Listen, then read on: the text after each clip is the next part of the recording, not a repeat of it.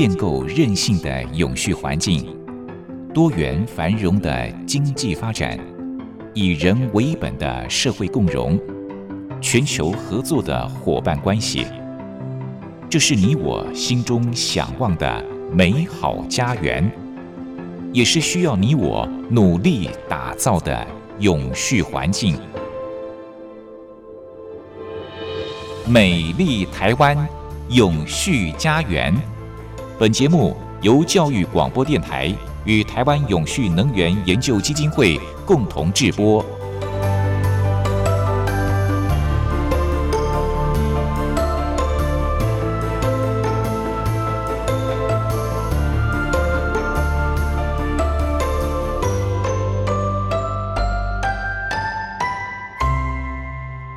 各位朋友您好，欢迎您再度按时收听《美丽台湾永续家园》，我是主持人朱琳。时间过得好快哦，今天已经是中华民国一百一十一年的最后一天了，明天就是民国一百一十二年。过去这一年，您过得还好吗？拟定的计划是不是都如期完成了？梦想是不是也都一一实现了？其实过去这一年，国际依旧是不平静的。俄乌战争造成更多的世界问题，像是能源短缺、物价上涨、地球持续升温等等。那么专家也表示说，明年经济还是不景气。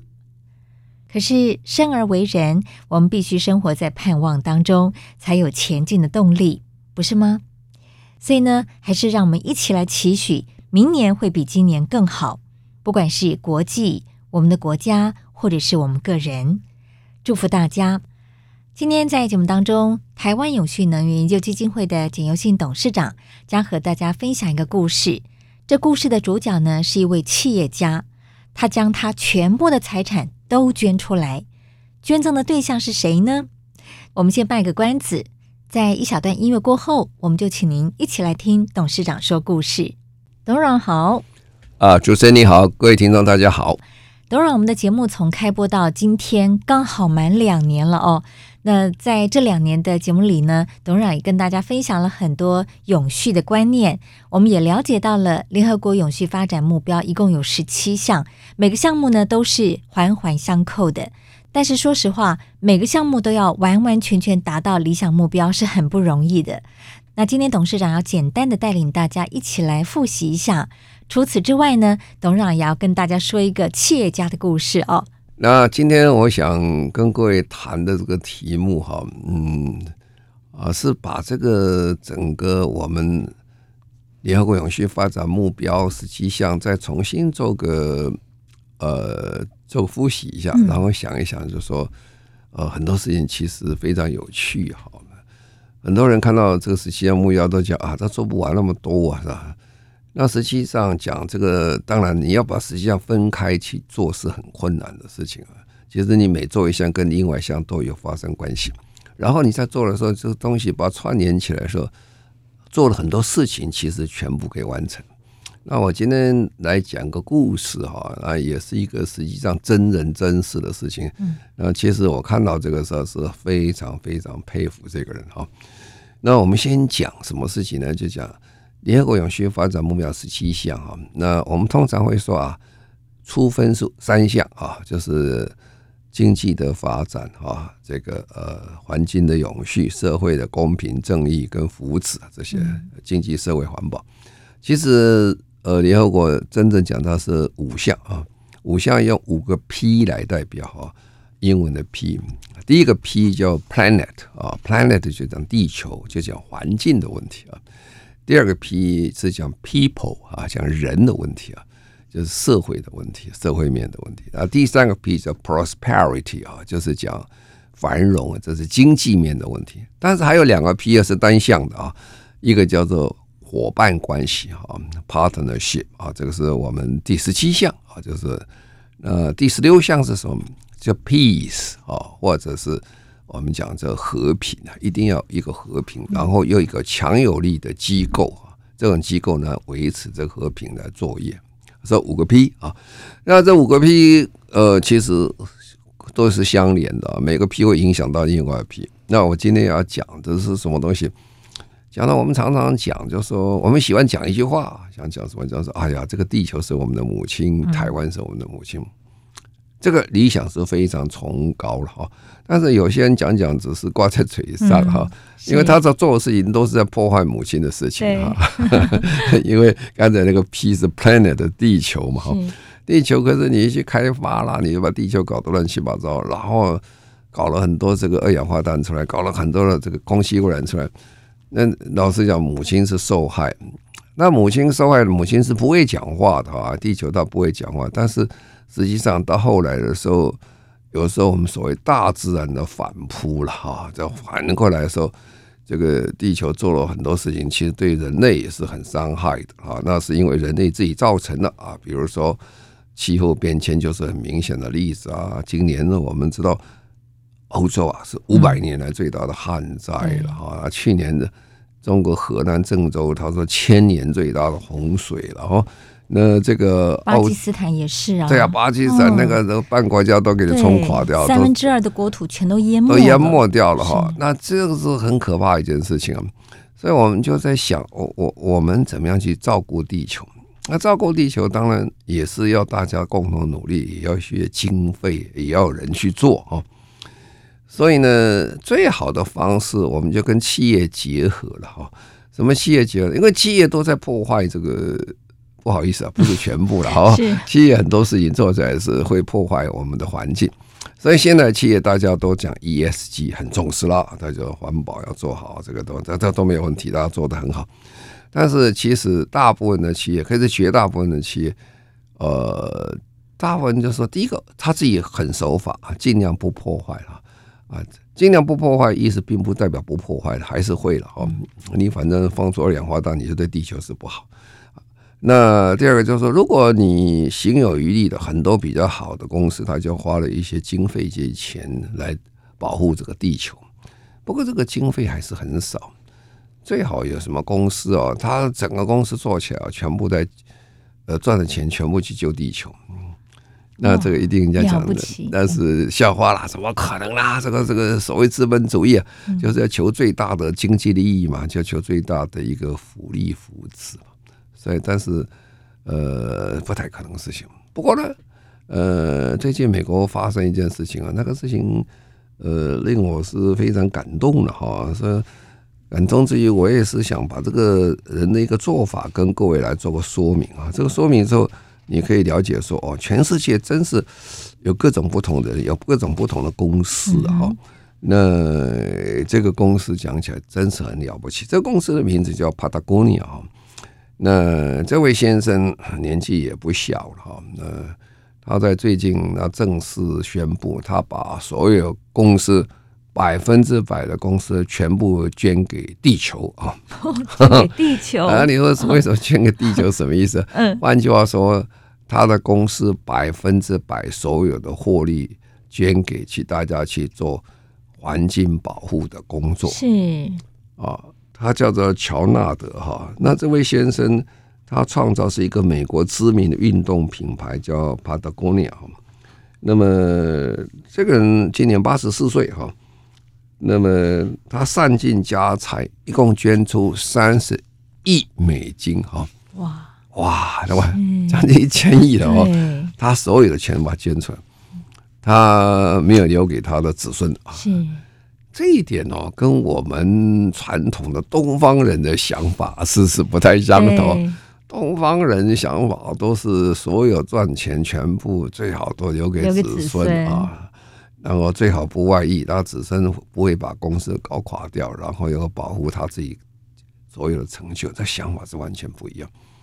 我我会常常觉得教育哦，我们上次在谈到教育，那教育其实对人产生非常大的影响。很多事情的看法也不一样。那刚才讲，我我最近碰到几个从美国回来的这些留学的生讨朋友了，年纪也都很大了哦。他在讲，他本来是说很有意思啊，这位去也是我高中同学了，他到美国，后来在美国买了不少的一些房地产，他现在是日子很愉快，收房租啊，收房租在这过日子。那我他是觉得年纪也大了，很辛苦了。他是觉得 叫孩子来接这个收房租工作，这日子很好过，你不要干。不过他很厉害啊，因为他教育非常成功啊，还有三个小孩全部念美美国 MIT 啊，麻省理工学院，我是很佩服他，这个很厉害。他孩子跟怎么跟他回答？跟他说：“哎，爸爸啊，你已经替我们做够多了，你们给我受这么多很好的教育哈，而且是美国最知名的教育，我现在不能够再靠父母亲给我任何的恩赐了，所以。”他对父母亲这些财产基本上是没有兴趣了，哦、这也不会来管。很争气耶！哎，管理、嗯、哦，那我听到这故事其实也蛮感动的了。然后我我又看到这法达光尼啊，他把三十亿美金捐出来，那他你说他儿子会被骂？会不会吵？不会啊，他儿子从小就把给爸爸教育这种观念，自己努力自己做，还为地球好。嗯、他觉得父母亲把这个钱捐出去，他没有任何的怨言啊，他很好。啊，其实你看看啊，最近美国这种状况，这跟我们是想法真不太一样啊。这个东方人很难去理解，说为什么他终其这一生的努力，他会全部捐给社会去。那这个是在呃西方里面，特别是在美国、欧洲也不少这种事情。美国比欧洲还要多一点。我们知道，全世界最大的一个股票投资者 Warren Buffett。哦，他也是很多钱啊，他这个资金是比他大多了啊，他是上百亿美金以上，他也捐出来了啊，他只要留一点点给他小孩啊，他说他够用就可以了，呃，他是全部捐出，所以这是按题外了哈，不是我们今天要主要讲的这个事情，不过跟这个讲相关了，因为什么？这个人呢是为社会啊，为地球在付出啊，嗯，所以。这个内容大概是这样，我们等一下再说明很有趣的故事。是我还是蛮好奇，就是他怎么样捐给地球？那由谁来管理这一笔的基金？哈，那待会儿再请董事长继续来跟大家分享这个故事。美丽台湾永续家园，我们节目是在每周六早上十一点零五分播出。在节目当中所邀请到的主讲人是台湾永续能源研究基金会的董事长，同时也是中华民国无任所大使的简尤新博士。那么刚才董事长跟大家说了一个故事哦，也就是一位企业家乔纳德，呃，他经营运动器材公司。那最后呢，他将他的三十亿美金都捐出来，而且捐的对象是地球。我觉得这故事真的是太有趣了。那他怎么样来管理这一笔的基金呢？嗯，那接下来是不是董事长继续来跟大家分享这个故事？好，通常哦，一个公司都有 CEO 的哦，就是等于一个总经理啊，在管这些事情。嗯、那 CEO 其实是一个资本主义下很好的很好的制度了，就要把经营者跟所有权者把它分开啊，因为所有权不要来管事情啊，所有权的管事情不一定管得很好啊，特别是第二代以后，第二代的不像第一代有那么英明了哈，第一代都是旷世奇才创出一个事业事业出来，第二代通常富二代通常有些很不错，不是每个都很差，但是有些也很棒，但是。如果你请 CEO 来做的话，就比较稳定。可是 CEO 通常在美国的 CEO 都有一个缺点，这个人性的问题。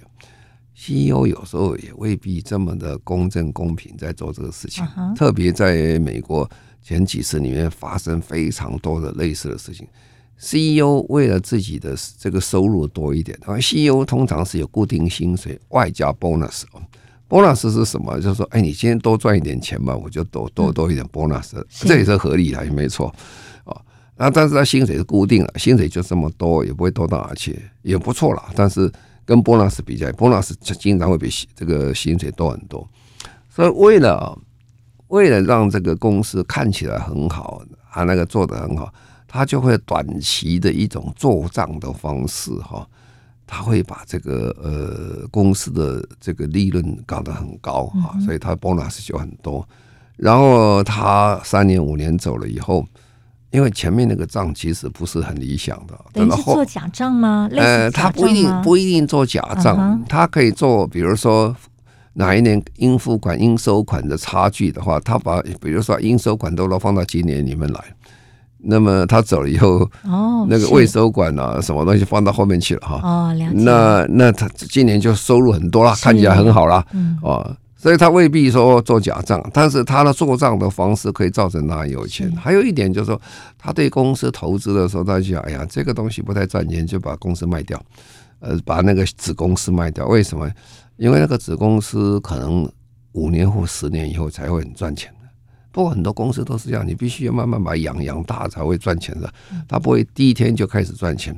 可是这样就很多好公司的很好的未来企业就没有掉了啊，为了。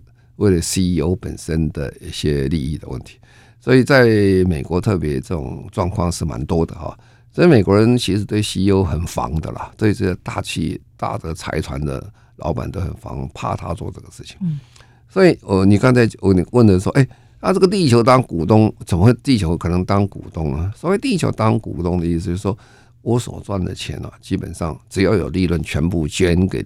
做地球的环境的运动是啊，这些做法，啊，那他就很聪明，他就把他所有的这个财产啊，他所有股票，他变成一个信托啊，变成两个，他是双重保险哈。一个信托叫做 Patagonia 的目的信托啊，这个目的信托，我做这个信托的目的在哪？这个目的信托不多，占两 percent 啊，然后做一个非营利组织九十八 percent。啊，九十八 percent 的，就是好。那我现在我这公司啊，其实不是为了为为了我私人赚钱，做九十八 percent，那一起营运啊。但是这两 percent 呢，呃，他他有这个决定权啊。换句话说，两 percent 的人呢，是一个站在地球的环境运动的主导者。他们不是想赚钱啊，但是他们来监督，来找 CEO，然后 CEO 当然也要很会经营了。啊，反正你信啊，但是 CEO 你的收入就不是说，哎，你的 bonus 你不来自于你的利润有多少了，就是看他们去去作业。换叫 CEO 要很专心他本身的业务，不要用账户或其他的利益的关系去做，这样就分两个，就是打双重保险啊。他本来说。我好了，我出来就在做一个非营利组织，结果非营利组织里面还是有人去做盈利什么事情的，那不会的，百分之九十八你还做做生意，全部做，只不过是说我有两 percent 的人哦，是专门看得很准，就专门监督你有问题，看有没有问题啊，这是一个很好的双重保险啊，所以他呃就在这个今年啊，他就提出来以后，把钱全部把它捐出来啊，那这个在美国最近其实已经发生很多了哈。呃，美国人最近也有非常多的环境运动者，他们是觉得公司还是要监督啦，没有监督还是不行啊。那特别比如说美国的这种最大的石油公司 Exxon Mobil 这种大公司，这种大公司它会完全站在 CEO 会站在公司的利益去做事情，常常公司利益跟社会利益是有冲突的。所以有三个这个环保运动者，就是游说 Exxon Mobil 的这个公司的股票拥有的基金公司，哎，跟基金公司讲说，你们已经都赞成联合国所讲的，我们投资要照 ESG 的概念去投资。可是没有人在这董事会，你们看他们的话，那这这这三位先生呢，都是环保运动者，很有名的，就找到哎，你们投要投给我，我去做他们独立董事。结果呢，搞成啊！那去年这三个独立董事，通通是环保运动者，坐在这个呃，Exxon Mobil 全世界最大的石油公司的董事会里面啊，就看着他说：“哎，你做任何事情，你要看地球啊，你不能只是看我自己公司赚钱而已啊。”那现在这个这个是说外界的力量造成一个独立董事是做环境跑进去。那这个 Patagonia 这个老板哈。这个乔纳德他不是啊，他要离开了。他现在，他这他因为八十四岁了嘛，他觉得也很辛苦，他交给这些人，他就设立两个信托啊，这两些，一个叫目的信托，我的两 percent 啊，不过我两 percent 有决定权的，有那个百分之九十八的人哈，在经营的时候，你可以赚钱没有问题啊，但是要有对地球要有利，而且做很好，你做出来钱要捐啊。他是这样的做法，我觉得这个对呃整个地球讲起来是很好。那你就想，这个人到底是干嘛的？他怎么会那么有钱哦？这个人很有意思啊。这个人呃，他本来是加拿大人哈，后来到这个美国去。那么他爸爸也是喜欢运动啊，爬山啊等等，所以他从小就会去爬山了。他爸爸就带他爬山了。他讲个笑话说：“哎呀，他说我我我我爬山比我走路还要早。”这这是很有趣的一个啊。他说他很喜欢爬山。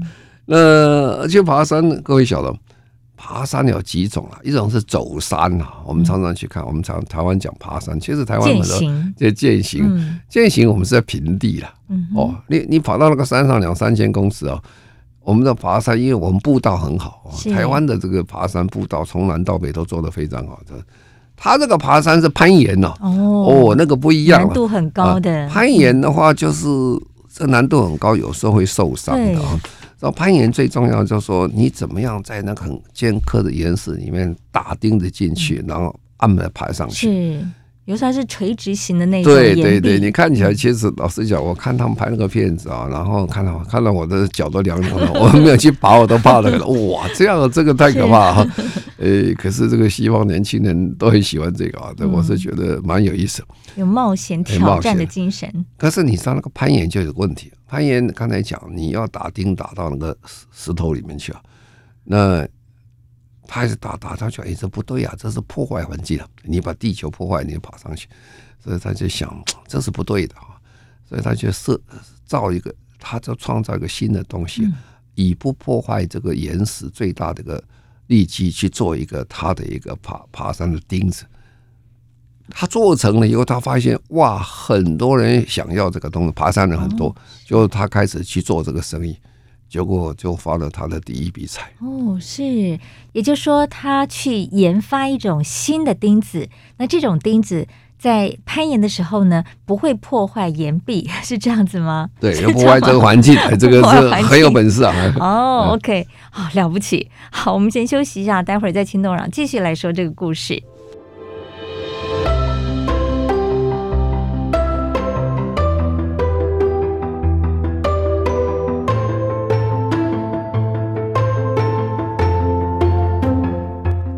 境永续，企业永续，能源永续。您现在收听的节目是教育广播电台与台湾永续能源研究基金会共同制播的《美丽台湾永续家园》。美丽台湾永续家园，我们节目是在每周六早上十一点零五分播出。在节目当中所邀请到的主讲人是。台湾永续能源研究基金会的董事长，同时也是中华民国无任所大使的简尤新博士。那么刚才董事长跟大家说了一个有趣的故事，这是一位经营运动器材的企业家乔纳德，他将他的财产呢全部捐出来哦，一共是三十亿美金，而且他捐赠的对象不是人，而是地球。这对很多企业家来说，的确是觉得不可思议。尤其东方的企业家，在传统观念里面，总认为财产就是要留给子孙呢。可是呢，他却完全捐给了地球。那如何来对地球做出贡献呢？乔纳德还有很多的小故事，那我们就请董事长继续来分享。因为我刚才讲，他爸爸很喜欢爬山嘛，带他去爬山。那爬山就攀岩哈，那攀岩的话就做钉子啊，做钉子要打进去，你再爬上去啊。嗯那那个钉子，所以他们家里呢，他们家本来个小小养鸡场，后来小小养鸡场专门在做岩钉了，打上去，他出去的钉钉的就带上去啊，就要爬哈，然后是那他做做以后，他发现说他他们做的很好，手艺非常好，做的很漂亮，所以他就是啊，他发现很多的朋友都喜欢这个东西，所以他就去好了，干脆一面自己爬上，一面做这个新的一个岩钉哈，那岩钉一个卖一块五毛钱。呃，美金啊，那个时候一块美金也不算很少了。不过基本能能这样去爬山的人都负担得起了。后来他觉得这样不好，这个破坏环境啊，说你把这个岩石打个洞弄就不好，所以他就做一个叫岩切啊，这个切这个怎么样插进去以后，最不不伤害到我们这个自然的岩石为止啊。那他就做哦，这个当然也是非常的畅销了，因为大家跟同意他想法。我们是去爬山，不是去破坏山的，是吧？大家觉得啊，所以他就一做，哇，生意就开始做大起来，所以他就去做这个生意，然后就越做越大，他就开始做运动器材，啊、呃，做运动器材哟，各位想，运动器材什么都做了，衣服也要做了，裤子也要做，鞋子也要做哈。那么有一天呢，这个在呃这个过这个圣诞节的时候，呃，大家晓得这个美国年尾都会有个大拍卖哈，大拍卖。呃，大拍卖的时候，他就登在《纽约时报》登很大的广告，广告说不要买这个夹克啊，这夹克是他他们公司做的。他说不要买这个夹克，很奇怪，人家都是买个卖个衣服，说要多买我的夹克，多买多赚。他说不要啊，他，这个夹克很有意思哦，他这个夹克因为爬山的人哦，有时候绳索拉来拉去的时候很危险啊。而且一不小心绳索会刮伤你的脖子啊，或者等等。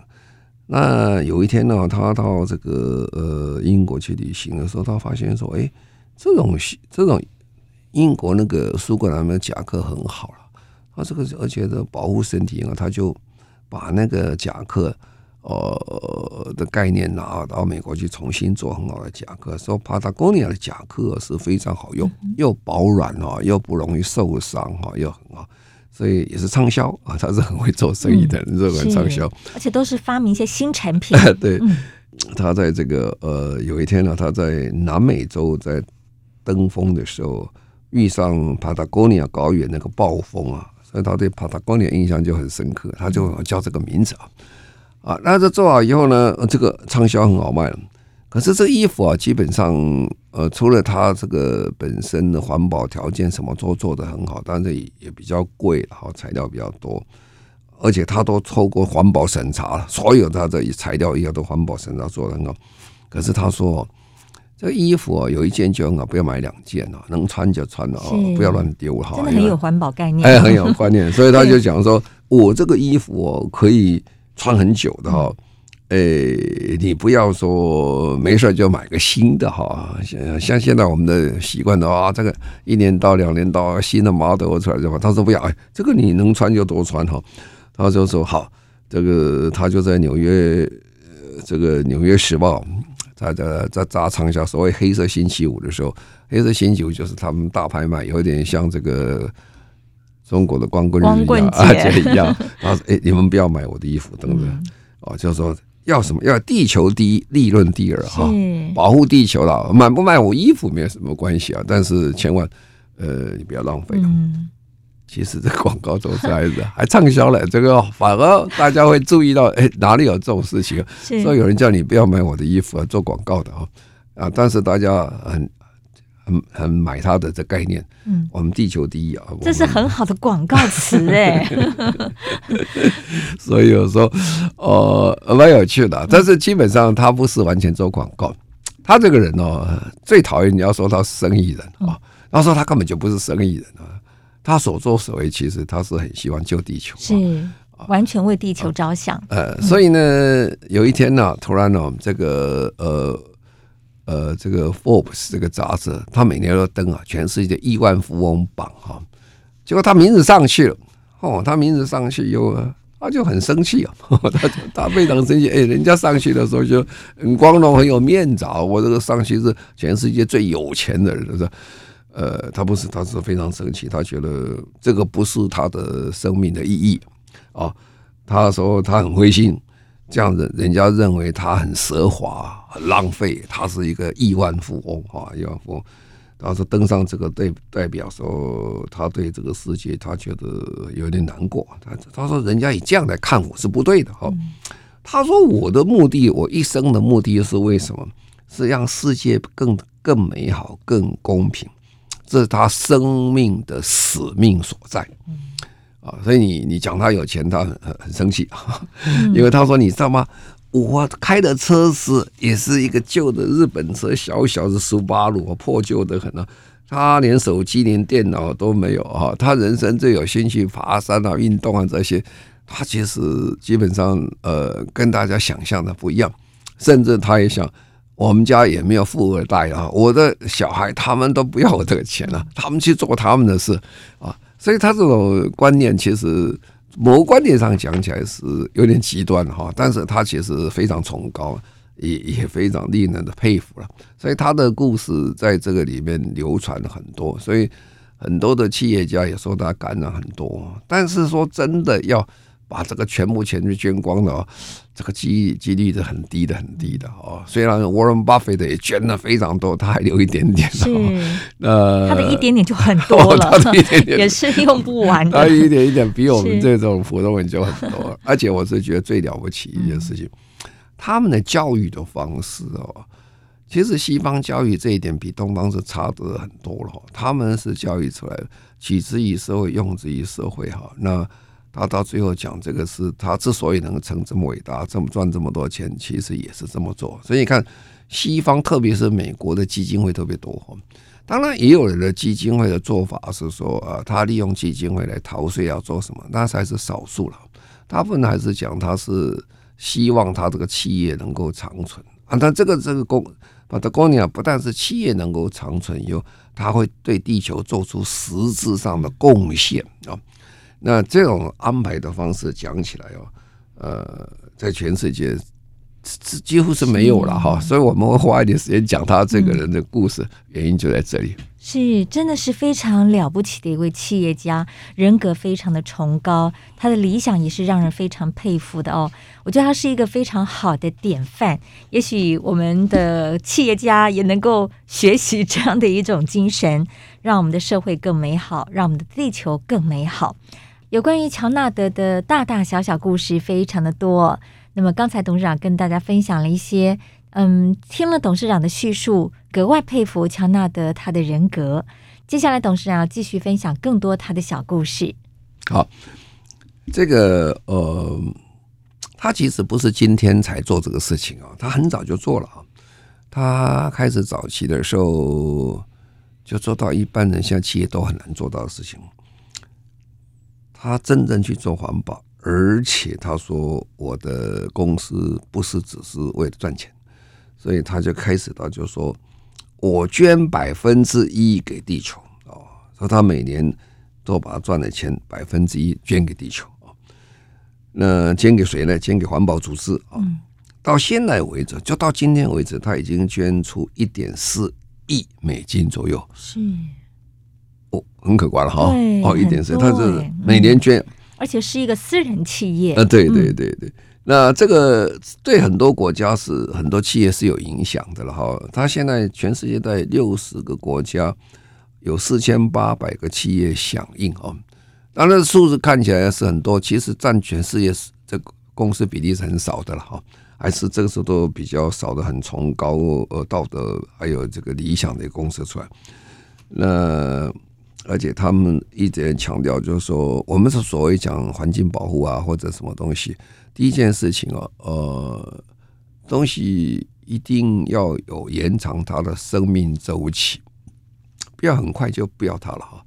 啊，我们现在全世界看的最多就是手机啊，嗯，对，每个手机不用的其实都还好好的，并没有不好的。呃，这个这就不是，他说连衣服，他就讲衣服啊，千万记得。衣服做的要做的非常好，也可以来修理啊。然后他他那时候找的过在，他是用百分之百的有机棉啊，帮助这个有机农业。然后这个还要认证的哦，那再生纸的这个印纸的行路等等，回收回收的塑胶做外套等等，他几乎是公司每件事情都要做啊。他这个不是只是环境而已哦，他这个是很很彻底一个，他设计他公司的制度。第一个要为为员工好啊，第二个为顾客好，第三个同时为社会为环境更好啊，所以它是全面性的做法。所以这个全世界的企业大概就会，我们最近的看大概分这几类啊，像这个乔纳的这种企业是老实讲，它这个是不分类，它是很少，叫做大概一个两个，这个不多的。像做做到这一生把公公司都捐掉，这种人是大概是。凤毛真是凤毛麟角。对，另外一种我们叫 B 型企业啊，还有一个叫做社会企业哦。那这个是现在我们在呃一般人谈起来 B 型企业、社会企业，大概的概念是 B 型企业是以美国式的为主哈，那社会企业是以欧洲式的为主哈。那么组织的形式看起来哈，这个呃。B 型企业基本上它还是个企业，我得要做个说明，它是个企业。那社会企业本身呢，它是讲起来是企业或者非盈利组织啊。那么他们都做做共同的事情啊。那么 B 型企业是以盈利为目的哈，经营的成果跟利益啊，呃，跟利害公关系人去共享啊。我赚了钱，大家共享。除了我公司本身的共享以外，我对社会去共享。所以，他们每年都一定钱去做这些社会的一些服务，它有社会影响力存在。那这个社会企业，欧洲人的想法是以创造社会价值哦，解决社会。环境或这些的问题为目的的啊，他他是用盈利的手段哦，名词是不太一样，呃，有相有相当程度的共识共同的点啊，就是说，其实他们讲，他这两个行业做的事情，基本上讲起来是，呃，他还是跟一般的企业在做一样的生意啊，只不过是他在过程当中，他对整个社会影响力以及他所创造的利润。跟社会的共享比例要比所有的企业要大的非常多啊，而且他不完全以公司，他是以盈利为目的，但是很重要，它不能亏本的啊。这就是我们在看台湾的呃非政府组织的问题啊，非政府组织的问题就是说，比如说我们看到 NGO，你可以看它经营的很好啊，但是撑不了多久，撑不了多久出问题，为什么？因为它没有。经费不断的挹注进来，我们可以了解到，就是说这个世界是这样，呃，很多 NGO 可以去捐钱的，但是捐钱捐到某个程度的时候，呃，捐钱的人有时候他本身他自己经济也出了问题啦，或者打不景气的时候啦，他也没钱了，哦，这个时候如果呃非营利组织他没有一个所谓商业模式在运转的时候。他这时候他会垮掉啊，那社会企业就很清楚，他本身在做的时候，他的商业模式非常的清楚啊，他可以我一面做社会服务，但是我的社会服务是我可以维持的。啊，这就是造成一个长治久安呢，呃，NGO 能够长存最主要的目的啊。但是这个是讲 NGO 啦，这个非政府组织或者是社会企业，那 B 型企业它定得更清楚一点哦。呃，美国人做事来都很清楚。他说他他定规则了。他说我的 B 型 B 型企业有哪些包包包包条件在这里啊？然后我还做一个 B 型企业的实验室，然后去验证，说你是不是合符这样做。那我们在台湾呢，其实我们这个法律也通过了，台湾也有。台湾最近也有不少的 B 型企业，在亚洲里面讲起来，我们的 B 型企业算是数字算多了，不算少的啊。他们的目的也都是为了整个社会的公益在进行，他们所赚的钱，他也不一定是目的为了赚赚钱而已了啊！一定要赚钱了，不赚钱他不维持不了，到时候就不见了啊！所以，我们这个呃，这个这个 Patagonia 是一个非常好的例子啊！它延伸告出来，就是跟我们所有的企业的差别在哪里？那一般企业也会做社会公益啊！现在的法律是规定。我们的公司法规定，就是说，呃，企业除了盈利之外，还要兼顾到社会跟环境的这些问题的解决了。这个法律上也讲得很清楚，所以你可以看到，为什么台湾最近很多的公司，它都有很多的社会服务等等。对，其实法律上是有规定啊。那其实整个社会的氛围已经到这个程度了。是，所以现在我们常常到。呃，外面去演讲的时候，也碰到很多人。那很多做企业的人，呃，对老一代的比较辛苦啊。老一代人常常有个概念啊，这个概念你说对也不对，也就是这样啊啊。特别是老一代，年轻的一代都会说，我们老板以前都这么说，说什么“狼里走，替你垮”啊，人在做的时候天在干啊，对对对，是吧？所以他就说。他出自于内心的在做这件事情，但是这样的人是越来越少了哈，所以现在就变成有法律的规范，希望公司能做这个事情啊，这就是所谓 ESG 的精神所在。所以 ESG 在过去我们在谈哦，CS 啊，或者有个永续发展目标等等，过去我们是站在高道德的一个标准，我们来劝说大家来做这件事情。那这个逐渐的从道德的标准变成社会的规范，变成政府的规范，或最后变成标准啊，啊，最后变成法律面出来。所以这个是一连串这样下来。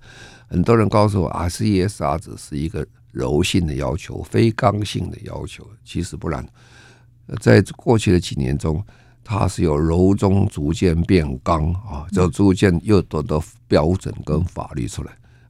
所以我们常常讲，就是说，呃，我们在做企联合国企业永续发展目标，很多人讲啊，这么多做不完，什么等等，是啊，是很多哈。但是因为社会的氛围不太不太相同，那我们生活在地球要共好啊，人人跟人之间要共好啊，跟我们自然界要共存啊，大家也和平共存，希望这个社会更好啊。当我们在讲我们地球是我们的母亲，台湾是我们母亲的时候。我们有相同的付出了，我们才可能做得很理想。对，地球是我们的母亲，台湾是我们的母亲，这不是只有呼口号而已哦，而是要具体的去实践它，爱护我们所生活的这块土地，不管是整个地球也好，或者是我们台湾这块土地。那也因为大家慢慢有这样的共识，所以各企业呢也重视 ESG。